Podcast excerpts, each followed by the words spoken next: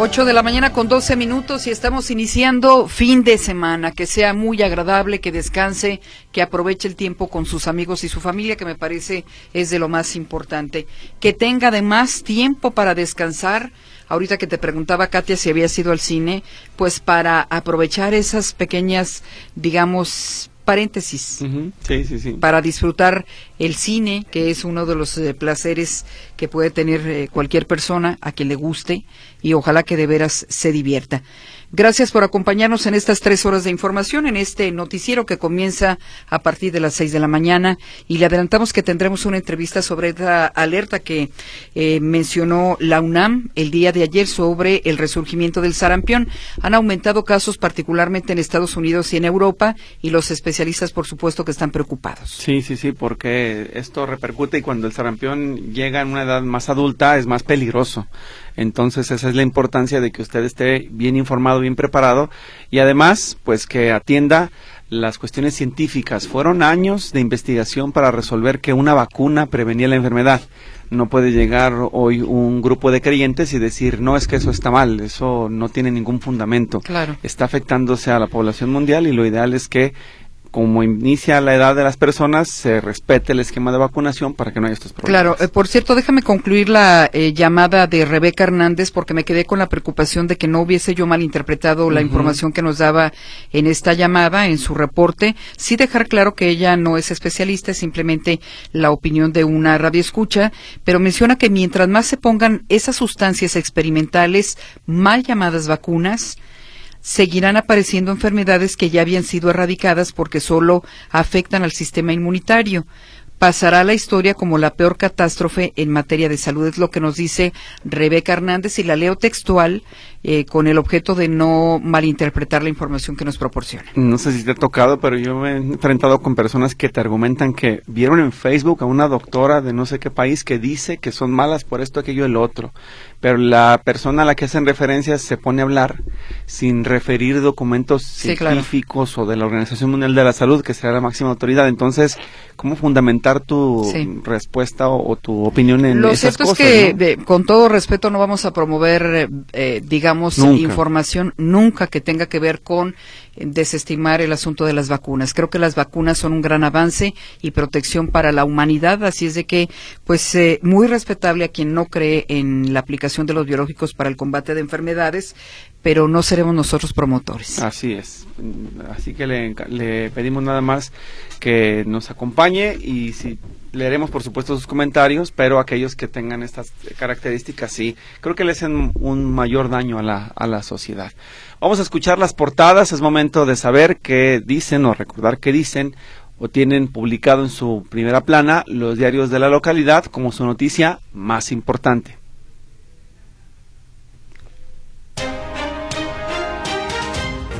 Estas son las portadas de Jalisco.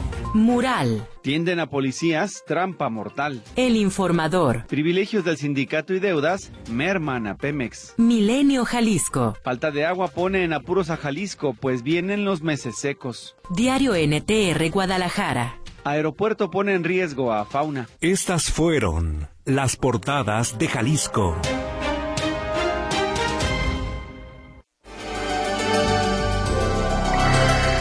Clausuran la construcción de una antena de telecomunicaciones dentro de una escuela en la colonia Vicente Guerrero en Guadalajara. El municipio de Guadalajara presentó los pormenores del Festival G de Luz que se realizará del 14 al 18 de febrero en la Plaza de la Liberación y explanada del Hospicio Cabañas para del Instituto Cultural Cabañas para celebrar el aniversario del 482 aniversario de la ciudad. Debido a la falta de claridad, trabajadores de la Universidad de Guadalajara se pronuncian en contra de la intención del rector Ricardo Villanueva de modificar el sistema de pensiones.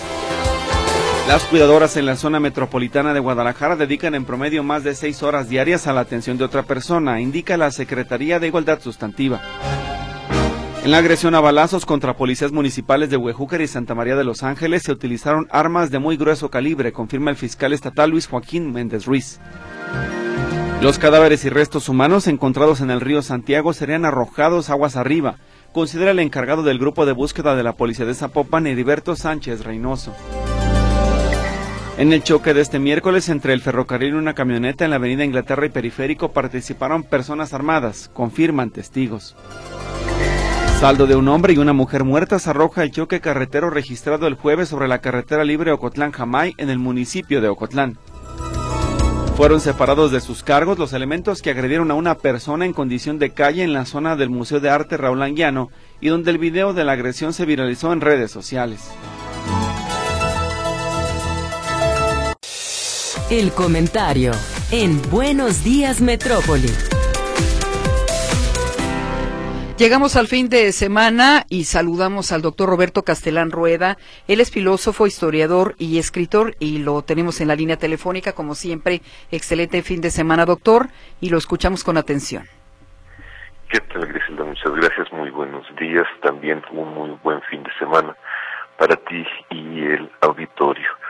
Pues quiero comentar a un libro pues muy muy singular, podría decir hasta no sé qué término emplear, muy muy muy muy bonito, se lee muy muy a gusto. Es de Patrick Modiano y Pierre Letang. Eh, se llama Muñequita Rubia y está publicado por Anagrama en el 2023. La edición original es de 1983 se publica en español 40 años después, algo que hemos dicho muchas veces como eh, pues este tipo de, libros de repente tardan pues 40 años, como este caso 20 años en ser en ser traducido.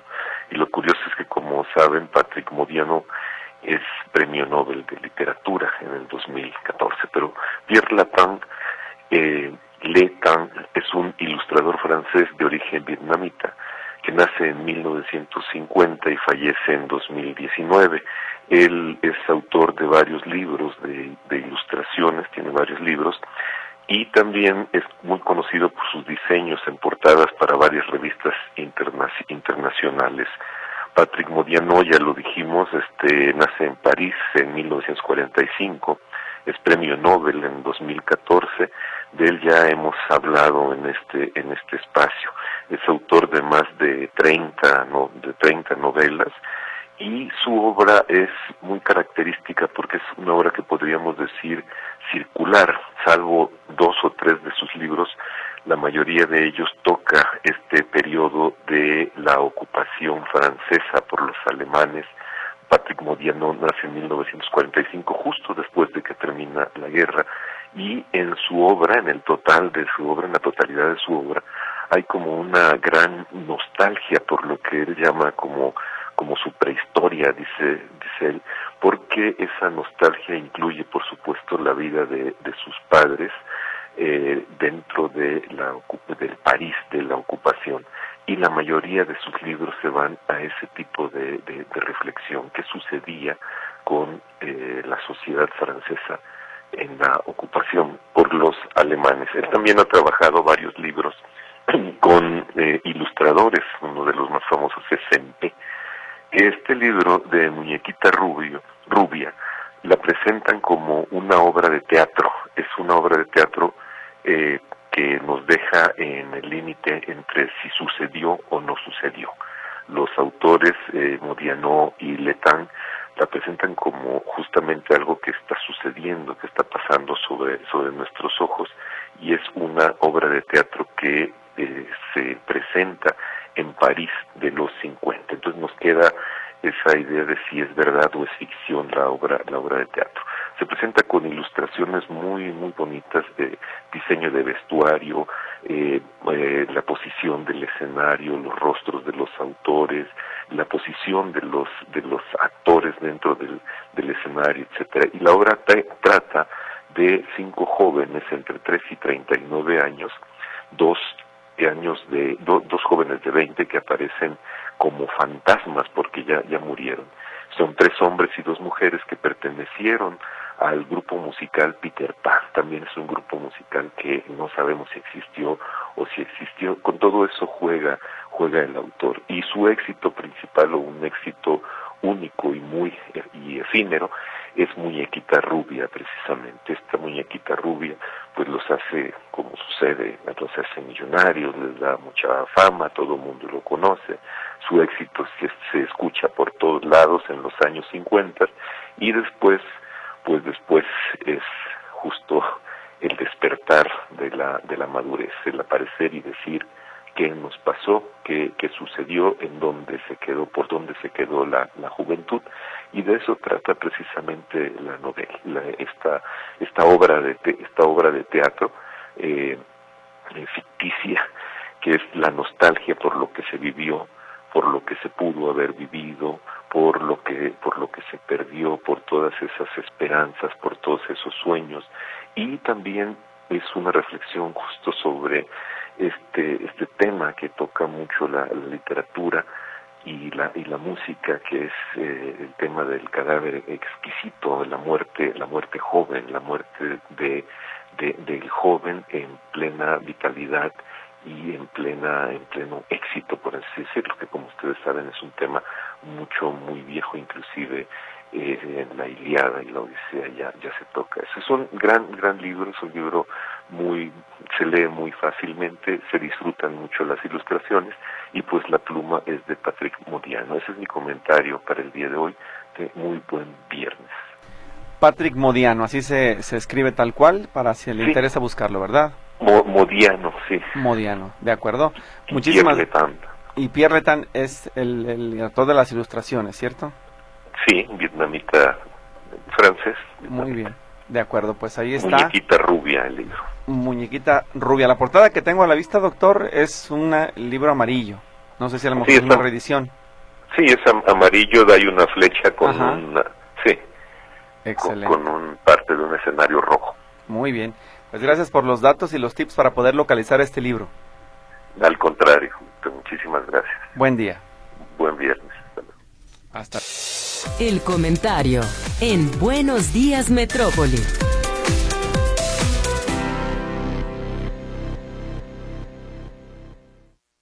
En Buenos Días Metrópoli 826.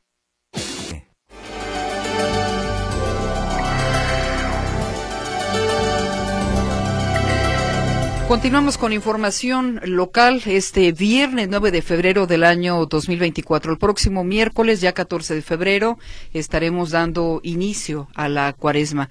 Y bueno, hay actividades colaterales que tienen que ver con este asunto. Como usted escuchaba en el noticiero de las 8 de la mañana, arrancó prácticamente ya el operativo nacional de cuaresma por parte de la Procuraduría Federal del Consumidor. Ya aterrizaremos el tema también en lo local. Mientras tanto, saludamos ya en la línea telefónica a José Luis Escamilla nos presenta información en el ámbito de la seguridad pública. Adelante, José Luis. Gracias, Gris. Víctor, ¿cómo están? Buenos días. Nuevamente los saludo con gusto. Bueno, durante lo que va de este año, en la zona de Paso de Guadalupe, bueno, Paso de Guadalupe, para empezar, para quien no conozca, Paso de Guadalupe es una zona del río Santiago que se ubica en los límites entre Zapopan e Extlahuacán del Río, saliendo ya para carretera a Saltillo. Resulta que en este lugar el colectivo Madres Buscadoras de Jalisco ha estado constantemente recibiendo reportes de eh, que habría osamentas abandonadas ahí en el lugar. En lo que va de este año han sido localizadas cuando menos 15 osamentas en este punto conocido como Paso de Guadalupe, es decir, pareciera que los cuerpos eh, viajan a través de la cauce del cauce del río Santiago y en este punto, quizá por la orografía, las osamentas se atoran o llegan a, las orillas del, del río Santiago. Ahí las buscadoras han localizado pues prácticamente ya puros esqueletos, ya no hay nada de tejido blando, y aunque en muchos de los casos los hallazgos ya se dan del lado de Exclavacán del Río, la unidad de búsqueda de personas de la policía de Zapopan les ha dado el acompañamiento y el seguimiento para que puedan recogerse estos cuerpos encontrados ahí en el lugar. Eh, pude hablar con el, encargado del grupo de búsqueda de la policía de Zapopan, Alberto Sánchez Reynoso, quien dice que tiene la teoría de que estos cuerpos son arrojados al río aguas arriba podría ser en Guadalajara, podría ser en Zapopan, y finalmente los cuerpos, las víctimas llegan hasta este punto ahí en Paso de Guadalupe. Pero si les parece, escuchamos este elemento de la policía zapopana.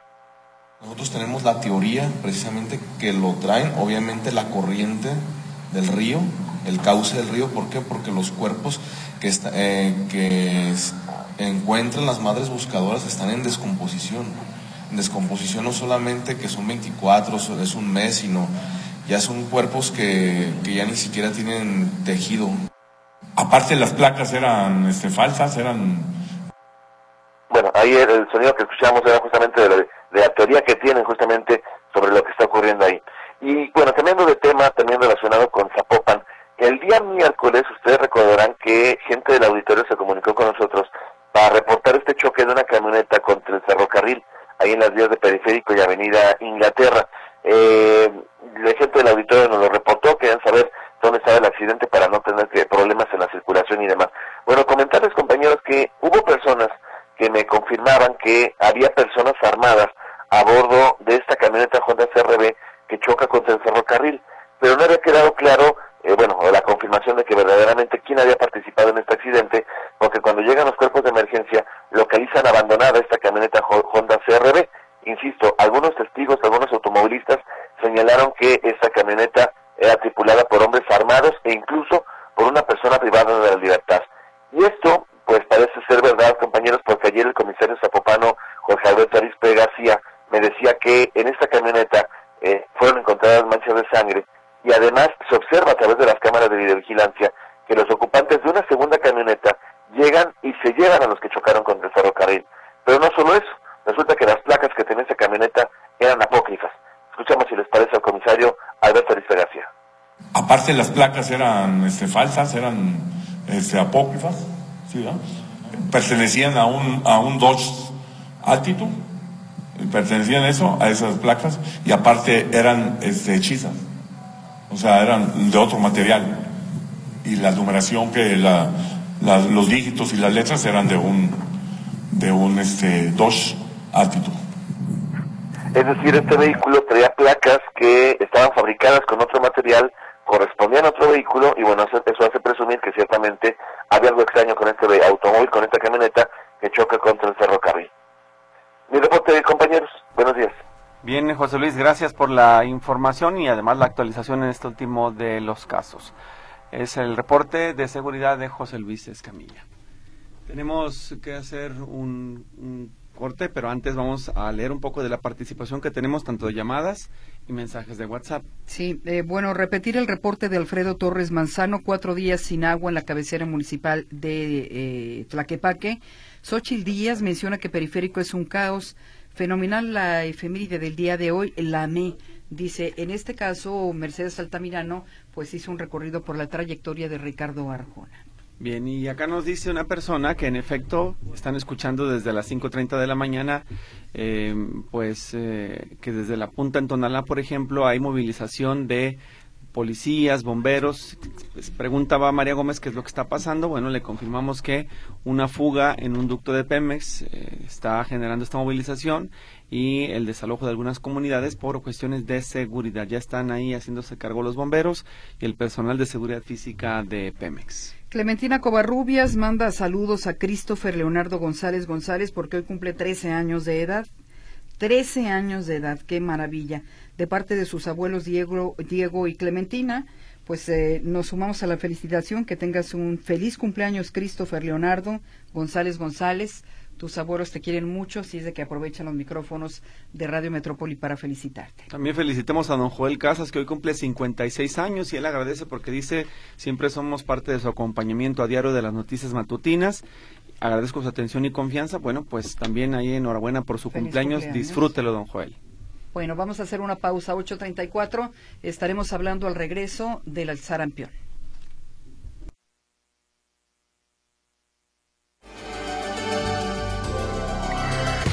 La entrevista en Buenos Días Metrópoli. Bueno, la Universidad Nacional Autónoma de México alertó sobre la rápida propagación del sarampión en México. A través de sus cuentas oficiales, advierten especialistas que el virus se presentó en 30.000 casos distintos durante los primeros 10 meses del 2023, lo que obligó a las autoridades universitarias a hacer un llamado a la ciudadanía para tomar precauciones cuanto antes. Particularmente la universidad recomienda mantenerse en alerta ante la aparición de casos sospechosos o confirmados del virus, los cuales pueden venir de otros países, en este caso de Europa o Estados Unidos. Para hablar del tema, saludamos en la línea telefónica al doctor Héctor Raúl Pérez Gómez. Él es infectólogo, exdirector de los hospitales civiles de Guadalajara, y le preguntaríamos, doctor, antes de saludarlo, pues cómo asumimos esta alerta que genera la UNAM. Muy buenos días. Hola, buen día, Gris. Víctor, qué gusto saludarles y saludar a su amable audiencia. Pues eh, es un tema muy importante porque desde el año pasado, el 20 de octubre, la Organización Mundial de la Salud dictó esta alerta epidemiológica y le pidió a los países integrantes que eh, tuvieran acciones contundentes con respecto a la prevención del sarampión. Y efectivamente, lo que ocurrió en el 2022 fue que se presentaron en Europa alrededor de 32 mil eh, casos de sarampión y en el 2023 una cantidad similar, alrededor de 31 mil casos. Esa situación pues es grave, eh, considerando que existe una vacuna que protege contra esta enfermedad y además contra rubiola y contra paperas y el que existan este número de casos habla de una reducción en la cobertura de vacunación o de eh, que existen grupos que definitivamente siguen eh, optando por no vacunar a sus hijos y esa situación está generando esta alerta epidemiológica. La Organización Mundial de la Salud considera que en este momento podrían estar existiendo hasta 9 millones de casos a nivel mundial de sarampión y alrededor de 136 mil defunciones. Entonces, eh, pues creo que sí debemos estar en alerta y debemos tomar acciones eh, contundentes. México no tiene tantos casos, afortunadamente ah, han sido alrededor de 200 casos anuales, eh, sobre todo en el año 2020, pero la, la Organización Mundial de la Salud sí pide a todos los países integrantes que estemos vigilando el sarampión y sobre todo eh, atendiendo a la cobertura de vacunación. Claro, no tiene México en estos momentos muchos casos, pero sí un importante flujo migratorio. Eso es, particularmente Europa y Estados Unidos podrían ser los eh, las regiones de donde podrían aparecer o provenir casos de sarampión. Y tal como ocurrió en el 2020, posiblemente recuerden que hubo un brote de sarampión en California, y algunas familias mexicanas que estuvieron en, parques de diversión en aquel estado de la Unión Americana, eh, al regresar al país tuvieron eh, casos, tuvieron un pequeño brote, eh, no fueron tantos, pero ese puede ser el ejemplo de lo que eventualmente podría ocurrir, sobre todo a personas no vacunadas contra la enfermedad, y ese flujo migratorio pues es el que podría en un momento dado incrementar el número de contagios en nuestro país. Yo creo que la UNAM ha hecho un llamado interesante y creo que todos deberíamos de sumarnos a estar atentos, alertas al riesgo de aparición de sarampión. Doctor, ¿qué es el sarampión y qué provoca en nuestro cuerpo? Bueno, es una enfermedad viral, Víctor. El sarampión tiene eh, tres fases. Una primera fase eh, conocida como periodo de incubación. Cuando una persona se infecta con este virus, transcurren alrededor de 10 días en promedio para que aparezcan los síntomas. Y al aparecer los síntomas eh, llega entonces la segunda etapa que es la de un prodromo eh, que se presenta parecido a un cuadro gripal. Eh, pueden existir fiebre, debilidad, cuadro gripal. Y luego viene un tercer momento que es la fase eruptiva en donde aparecen esas lesiones en la piel, esas pápulas en la piel, eh, color rojizo, que también pueden aparecer en la parte interna de la boca, eso se le conoce como enantema, pero lo preocupante del sarampión es el riesgo de complicaciones. Las complicaciones pueden ser neumonía, pueden eh, llegar a causar eh, infección en el sistema nervioso central, es decir, encefalitis, infección en el oído medio conocida como otitis y conjuntivitis. Los casos que son letales son los que se complican precisamente, ya sea o encefalitis particularmente, y eh, se estima que en el caso de los menores la letalidad puede estar en el orden del 1%, una situación que sí que sí es preocupante y en el caso de los adultos, ojo con esto, la letalidad puede ser incluso mayor. Eh, ¿Qué es lo que ha ocurrido a nivel mundial? Se, se estima que ha disminuido la cobertura de vacunación, entonces los brotes epidemiológicos que se espera que puedan ocurrir de sarampión son predominantemente en jóvenes eh, y en adultos jóvenes, parecido a lo que ocurrió allá por el año de 1990. Esperemos que no lleguemos a ese a ese nivel de, casos, porque en aquel año sí hubo una alta letalidad por sarampión. Ahora, Así es como se presenta el cuadro. Sí, doctor, sabemos que el sarampión es contagioso y molesto, pero por ejemplo, ¿cuáles son las consecuencias en embarazo o en ciertos grupos de edad como acaba de mencionar? En el embarazo sí pueden ocurrir alteraciones en el producto, puede ocurrir prematurez, por ejemplo, y pueden existir eh, casos de trastornos auditivos, trastornos visuales y bajo peso al nacer es lo que se ha reportado básicamente. En el caso de rubiola, una enfermedad muy similar, las alteraciones en el embarazo, bueno, por motivo de infección en el embarazo, para el producto son, son mayores que en el caso del sarampión. Eh, y por otro lado, me parece importante también eh, señalar que algo que la población debe estar vigilando en este momento es que la cartilla de vacunación marque que los niños a partir de los 12 años, 12 meses de edad, perdón, a partir de un año de edad hayan recibido la primera dosis de la vacuna llamada triple o conocida como triple que es sarampión, rubiola y paperas, que es la que se aplica en el mundo en este momento. Sí. Ahora, doctor, si una persona no se vacunó de niño, por ejemplo, que tenga su eh, cartilla en orden, ¿puede hacerlo de adulto? ¿No hay ningún problema? ¿Con quién se tiene que dirigir? ¿Tiene que ir al sector salud? ¿Lo puede conseguir en una farmacia? Eh, no, no se puede conseguir en una farmacia.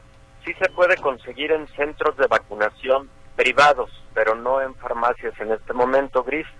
Y el sector salud tiene la vacuna triple. Un niño que no recibió la vacuna, por ejemplo, a los 12 meses de edad, la debe recibir cuanto antes, independientemente de la edad. La vacuna es de dos dosis. La primera se aplica a los 12 meses, pero la segunda se aplica cuando el niño va a entrar a la escuela. Puede ser a los 6 años de edad o antes si, si va a entrar a la escuela antes, ¿no? Eh, pero si alguien eh, tuvo el, eh, el, descuido o si lamentablemente no hubo la vacunación a los 12 meses, se debe aplicar inmediatamente en cuanto haya se hayan percatado de que existió esa omisión. Si se saben de menores que ya fueron vacunados, no será necesario como adultos que lo hagan entonces, no se requiere como un refuerzo ya siendo adulto. Bueno, la Organización Mundial de la Salud hace dos años sí pidió un refuerzo para la población eh, adulta y un porcentaje alrededor del 5% en Europa y en Estados Unidos sí recibieron ya no una triple viral, sino una doble viral, que es la de sarampión y rubiola, como refuerzo. Pero eso, Víctor, se da exclusivamente cuando existe la indicación por parte de la Organización Mundial de la Salud o la Panamericana de la Salud si existe riesgo de un brote epidemiológico. Pero una persona que recibió su vacuna de los 12 meses de edad y su vacuna de los 6 años de edad no necesita revacunación salvo una indicación eh, expresa de parte de la autoridad sanitaria. Sí. Ahora, doctor, antes de irnos, nos estás pidiendo una pausa, ¿verdad, Luis? Antes de irnos a una pausa, Doctor, ¿qué enfermedades están resurgiendo por la falta de vacunación? Lo vimos durante el COVID-19, sí ha penetrado este pensamiento en contra de las vacunas y le reitero la pregunta, ¿qué enfermedades están resurgiendo por falta de vacunación? Porque sería terrible, por ejemplo, que regresaran enfermedades como la polio. Definitivamente, sería una tragedia. Afortunadamente, polio no ha resurgido, sigue estando en erradicación pero sarampión, rubiola y paperas sí han tenido resurgimiento, ya lo dijimos. Eh, número cuatro, ha ocurrido eh, un resurgimiento leve, pero de tuberculosis, porque durante la pandemia de COVID-19 sí se redujo a nivel mundial la vacunación contra tuberculosis. Y número cinco, lamentablemente se disminuyó la eh, vacunación, la cobertura contra el virus del papiloma humano. Y esto puede eh, reflejarse, pero algunos años después, con la aparición de más infecciones por este virus a nivel genital y por lo tanto eh, riesgo de cáncer cérvico-uterino, pero eso eh, lo estaríamos viendo a largo plazo más que a corto plazo, Griselda. Eh, pero estas cinco patologías o, contra estas cinco patologías sí ocurrió reducción en el esquema de vacunación durante el periodo de pandemia de COVID-19, lamentablemente, a nivel mundial. Bien, a manera de conclusión, doctor, ¿cuáles son las recomendaciones hoy con esta alerta de la UNAM en torno al sarampión? Mm, mucha vigilancia en cuanto a la aparición de síntomas como los que acabamos de comentar y acudir a recibir atención médica inmediatamente, sobre todo cuando están apareciendo esas lesiones en la piel, preferentemente desde el inicio de cualquier síntoma, porque esta enfermedad se puede transmitir incluso cuatro días antes de que aparezca el cuadro gripal conocido como prodromo y puede transmitirse incluso cuatro días o cinco días después de que han desaparecido las lesiones en la piel. Y segundo, pues revisemos la cartilla de vacunación de nuestros eh, niños para estar seguros de que tienen cobertura y de otra manera acudir inmediatamente a recibir eh, el biológico. Y finalmente eh, es muy recomendable seguir las medidas de protección contra enfermedades respiratorias, de las que ya hemos hablado infinidad de veces, el uso de cubrebocas, la distancia entre persona y persona, etcétera, porque esta es una enfermedad de inicio de transmisión respiratoria, como es el COVID, como es eh, influenza, etcétera, aunque sea una enfermedad exantemática, pero inicia con transmisión respiratoria. Bien, doctor, como siempre muy amable, muchas gracias por la información que hoy nos proporciona, sobre todo, bueno, atendiendo la salud de la población. Muchísimas gracias, Griselda, Víctor, por la invitación y siempre a la orden para poder eh, brindar alguna información al respecto. Muy amable, muchas gracias y que tenga buen fin de semana. Igualmente para ustedes. Hasta pronto. Un abrazo. El doctor Héctor Raúl Pérez Gómez, infectólogo, exdirector de los hospitales civiles de Guadalajara. La entrevista en Buenos Días Metrópoli.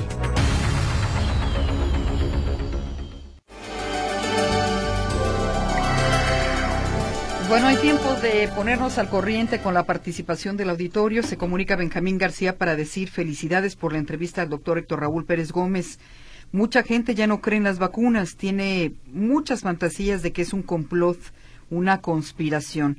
Así que solo harán que regresen enfermedades que se consideraban ya erradicadas. Enrique Briceño pregunta si sabemos de la fuga de gasolina por Puente Grande. Es una información que le hemos estado dando a conocer. Incluso una persona del auditorio se comunicaba para mencionar que están evacuando o que evacuaron a personas de Puente Grande, la población, precisamente por esta fuga en un ducto de Pemex. Esto en Tololotlán, si no mal recuerdo el punto. Gracias, don Enrique Briceño, por la pregunta. José Luis Ramírez dice que el secretario de Salud, Fernando Petersen, está como la Guardia Nacional de López Obrador. Y Carla Flores dice, como le advertí al señor de las copias, que lo iba a reportar, ya bajó las copias a tres pesos. A mí no me quiere sacar copias, pero ya las bajó de precio, al menos es lo que se logró.